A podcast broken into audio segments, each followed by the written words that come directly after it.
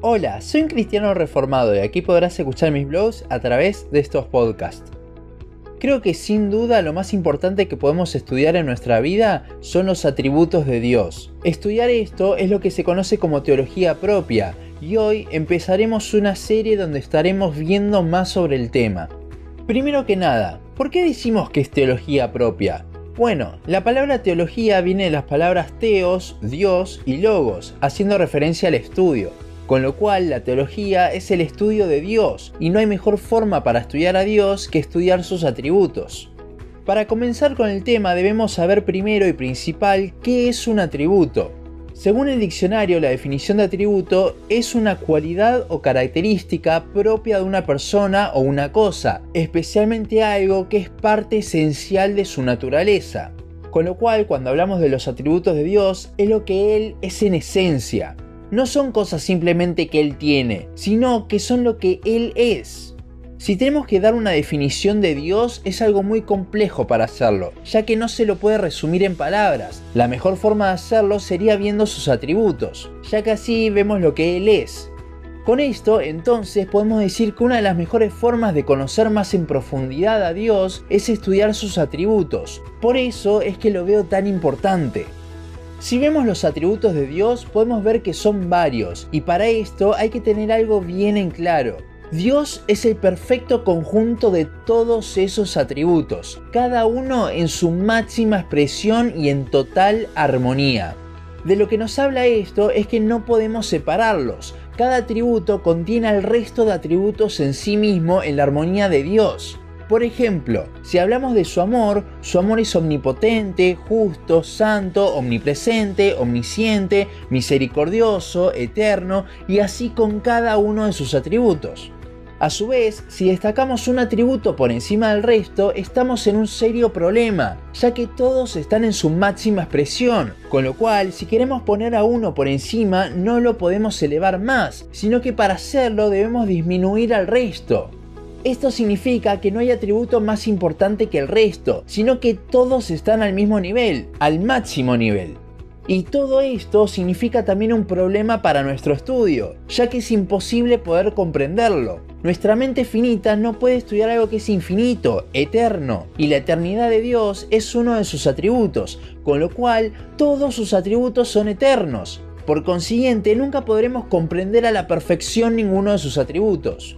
Podemos hacerlo mejor para estudiarlos, pero jamás podremos decir listo, terminé de estudiar a Dios. Y si bien lo puse como un problema, creo que es algo hermoso, ya que Dios nunca va a dejar de sorprendernos por este mismo hecho y podremos estar aún más tiempo conociéndole. De hecho, estaremos toda la eternidad conociéndole, y esa es la vida eterna, Juan 17:3. Y esta es la vida eterna, que te conozcan a ti, el único Dios verdadero, y a Jesucristo, a quien has enviado. Para comenzar con nuestro estudio, quiero diferenciar primero lo que sí es un atributo de Dios de lo que no es. Como dijimos antes, un atributo es algo que Dios es en esencia, con lo cual Él nunca deja de serlo. Esto va de la mano también con su inmutabilidad, otro atributo que hace que todos sus atributos sean inmutables. Con esto en mente, un atributo de Dios es algo que Él es desde la eternidad pasada hasta la futura. Un ejemplo de esto podríamos decir que es su santidad. La Biblia una y otra vez nos habla de que Él es santo. Esto no significa que Dios tiene santidad, sino que Él es la santidad.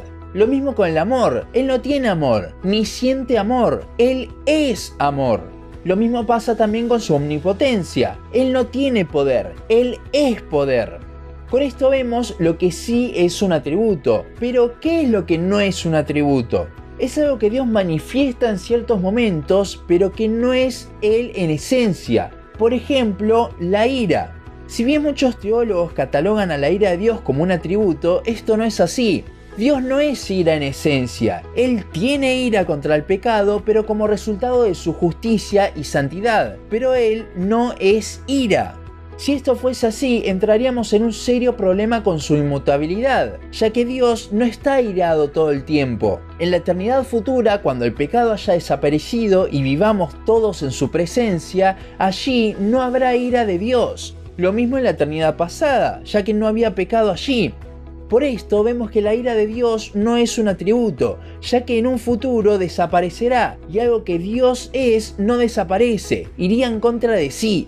La ira de Dios viene como resultado de su santidad y su justicia, y como proviene de Dios, también es amorosa, omnipotente, etc. Pero no es algo que Dios sea en esencia. Con esto puede haber mucha confusión de lo que es un atributo de Dios y lo que no, pero como dije antes, nunca vamos a poder entender a la perfección este tema. Es por ello que si usted busca muchas fuentes de libros de teología sobre el tema, es probable que algunos señalen algunas cosas como que son atributos y otros señalen como que no. Por ejemplo, yo en lo personal tampoco considero a la gracia como un atributo, ya que la gracia es un regalo inmerecido, y Dios no creo que sea en esencia eso. ¿Cómo sería alguien en esencia gracia? Sino que creo que la gracia de Dios es un resultado de la manifestación de sus atributos para con nosotros. En ningún lado de la Biblia dice que Dios es gracia, sino dice que Él da gracia y que la tiene, tal como la ira. En lo personal no creo que la gracia sea algo que Dios sea en esencia según la definición de gracia, que es algo que se da, por esta razón, la gracia no estará en esta lista de atributos que estudiaremos.